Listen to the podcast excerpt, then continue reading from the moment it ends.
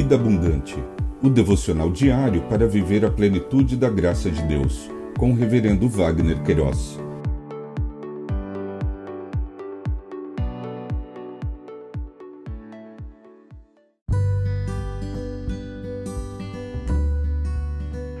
Olá!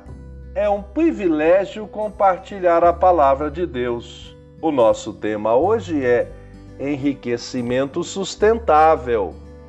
Qual a fórmula?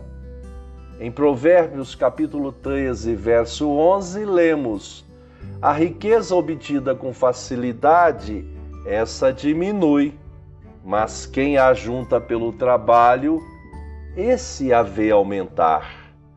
O rei Salomão registrou no livro dos Provérbios saberes e conhecimentos que abrangem todas as esferas da vida humana.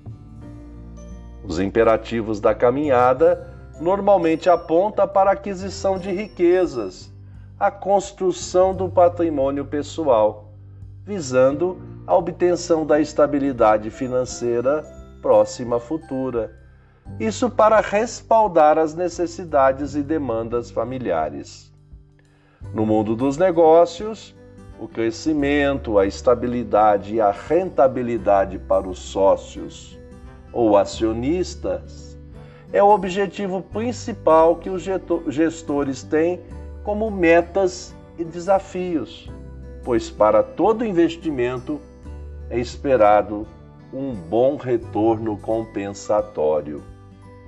A pergunta que não se cala é: o enriquecimento sustentável é possível? Existe uma boa fórmula para esta conquista? Na volatilidade do mercado financeiro e muitas vezes quando é assumido um perfil mais agressivo nos investimentos, a exposição aos altos riscos é evidenciada.